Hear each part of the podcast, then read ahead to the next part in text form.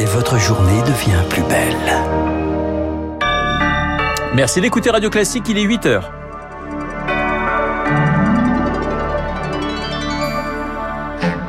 La matinale de Radio Classique avec Renaud Blanc. À la une, le martyr de Boutcha en Ukraine. Tous les jours, l'enquête dévoile son lot d'horreur. Témoignage ce matin sur Radio Classique d'un expatrié français. Il a pu se rendre sur place. Témoignage bouleversant et très difficile récit. Emmanuel Macron en meeting en plein air demain à Marseille. Entre le président candidat et la cité phocéenne, l'attirance n'est pas forcément réciproque. Et puis, le chocolat dans tous ses états pour Pâques. On en déguste un soupçon à la fin de ce journal.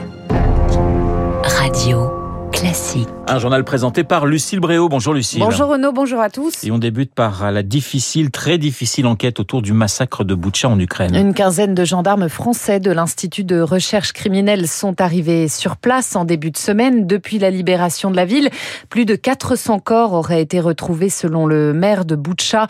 Seuls 160 ont pu être identifiés à ce jour. Une scène de crime où l'horreur se révèle chaque jour un peu plus. Jackie Lebas est français, nous le suivons depuis le début de la guerre en Ukraine. Vidéaste de métier, il a choisi de se rendre sur place pour témoigner. Voici son récit. Attention, certains propos sont très difficiles à entendre. À Boutcha, j'ai eu vraiment un choc. Hein. Il y a eu un grand massacre de civils. J'ai vu des victimes qui étaient encore euh, trouvées euh, dans des endroits très isolés, des caves qui avaient été recouvertes des gravats de la maison. Les gens avaient été euh, tués par visiblement une grenade qui avait été envoyée dans la cave. J'ai reçu des témoignages d'hommes que j'ai vus, notamment Igor, un vieil homme qui me disait que deux Russes lui tenaient les mains dans le dos. Des militaires russes ont déshabillé et violé sa fille par trois reprises devant lui et lui ont laissé la vie sauve en lui disant, eh bien voilà, euh, ta fille est engrossée, elle aura un enfant russe. C'est quelque chose que on pouvait entrevoir dans les livres d'histoire du temps des barbares, mais là, on est bien en 2022 et une population qui se disait civilisée est en train de martyriser un peuple civil. C'est affreux. Le témoignage de Jackie Lebas depuis Boutcha en Ukraine recueilli par Eric Kioch sur le front. Le navire amiral de la flotte russe en mer Noire a lui finalement coulé hier. Selon Kiev, il a été touché par un missile ukrainien. Selon Moscou, c'est un incendie accidentel qui est en cause. Plusieurs explosions ont par ailleurs été entendues ce matin à Kiev et à Kherson. Et malgré la guerre, la saison des labours eh bien, débute en Ukraine. Dans les zones libérées par les Russes, on se presse d'ensemencer des champs. Objectif maintenir le plus possible la production de blé, mais aussi d'orge, de tournesol ou encore de betteraves. Le pays considéré comme le grenier de l'Europe ne peut pas se permettre de renoncer à sa production agricole. Problème, un tiers des semences proviennent de l'international et notamment de la France. Or, le secteur se heurte à de grosses difficultés d'approvisionnement. Claude Tabel, le président de l'Union française des semenciers. Ce que l'on estime, c'est qu'environ 75%, peut-être qu'on arrivera à monter à 80% des semences finiront par arriver dans le pays. Et là, on est dans une deuxième difficulté où on est dépendant de la capacité en Ukraine de pouvoir transporter ces semences et les amener chez les agriculteurs. Donc, nous pensons que 50 à 60% des surfaces seront en capacité d'être semées pour euh, la prochaine récolte. Cela aura des impacts sur probablement au moins deux années de production avec des prix qui ont tendance à augmenter et donc des impacts qui sont non seulement évidemment en Ukraine, mais bien évidemment au-delà de l'Ukraine, vu l'importance de l'Ukraine dans les équilibres mondiaux. Claude Tabel, le président de l'Union française des semenciers. À Jérusalem, des heurts ont éclaté tôt ce matin sur l'esplanade des mosquées entre manifestants palestiniens et policiers israéliens, les premiers depuis le début du ramadan. 20 personnes au moins ont été blessées d'après le Croissant Rouge présent sur place. Pratiquement 8h05 sur Radio Classique. À moins de 10 jours du second tour, Emmanuel Macron et Marine Le Pen poursuivent leur duel à distance. La candidate du Rassemblement national était dans le Vaucluse hier soir. Lui remet sa casquette de président aujourd'hui pour une visite de chantier de Notre-Dame, trois ans jour pour jour après l'incendie de la cathédrale. Demain, il tient un grand meeting en plein air à Marseille, Victoire Fort. Marseille, laboratoire de la Macronie et ville de cœur du président, mais les Marseillais ne lui rendent pas vraiment. C'est Jean-Luc Mélenchon, député de la cité phocéenne, qui est arrivé en tête dimanche dernier, comme au Havre, comme à Strasbourg, où le candidat Emmanuel Macron a déjà mouillé la chemise cette semaine. Car c'est mathématique, dans ce match qui s'annonce plus serré qu'en 2017, la réserve de voix est à gauche. Le Front républicain n'est plus un réflexe pavlovien pour tous, alors Emmanuel Macron doit convaincre les électeurs tentés par l'abstention ou le vote blanc.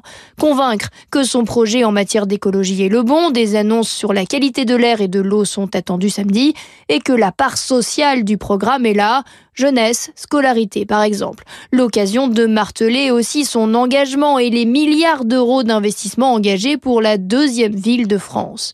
Alors que la campagne officielle s'arrête, dans sept petits jours. Emmanuel Macron, fort d'un soutien de plus ce matin, celui de l'ancien président François Hollande. Il appelle à voter pour lui le 24 avril contre Marine Le Pen. Une affiche qui mobilise contre elle plusieurs centaines d'étudiants. Depuis mercredi, ceux qui occupaient la Sorbonne à Paris ont quitté les lieux. Hier soir, à Sciences Po, les étudiants qui bloquaient le site de la rue Saint-Guillaume ont été pris à partie par des militants d'extrême droite.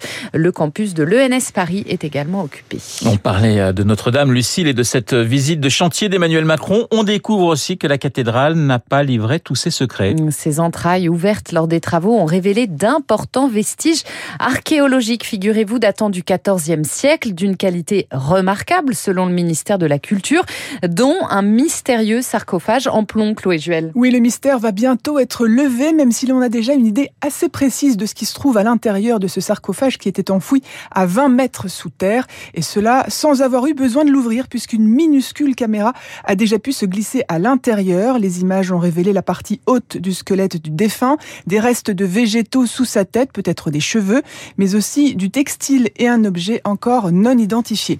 La sépulture est sur le point d'être envoyée à l'Institut médico-légal de Toulouse. C'est là que les médecins légistes et les scientifiques ouvriront le sarcophage.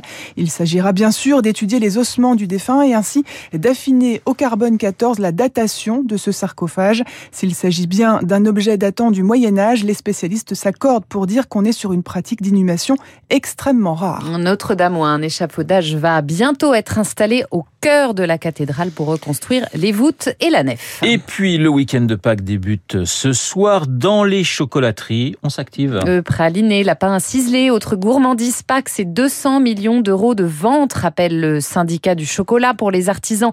Un tiers, voire la moitié de leur chiffre d'affaires annuel.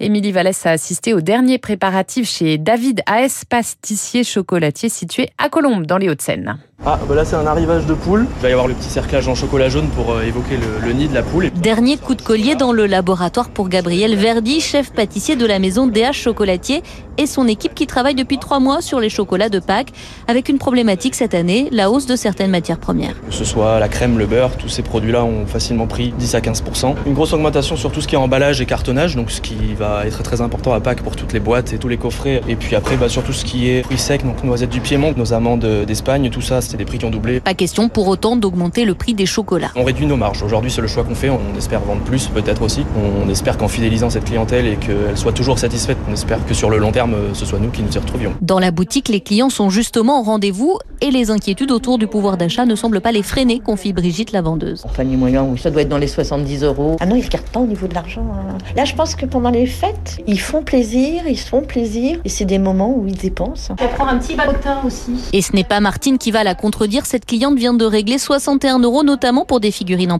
Non, on fait pas attention. On se fait plaisir. Même les grands qui ont une trentaine d'années euh, adorent chercher les œufs dans le jardin. Et on s'amuse autant qu'eux. Merci, bonne journée Merci. également. Bonne chasse aux œufs. Et puis vous avez peut-être prévu de profiter du beau temps et du week-end prolongé pour vous mettre au vert. Bison futé voire rouge aujourd'hui sur les routes dans le sens des départs dans le Grand Ouest et le Nord. On s'attend à un lundi orange dans le sens des retours. Voilà, vous allez faire la chasse aux œufs ce week-end, Lucille Évidemment. Évidemment. Après, après Charlie, oh bah écoutez, j'y compte bien.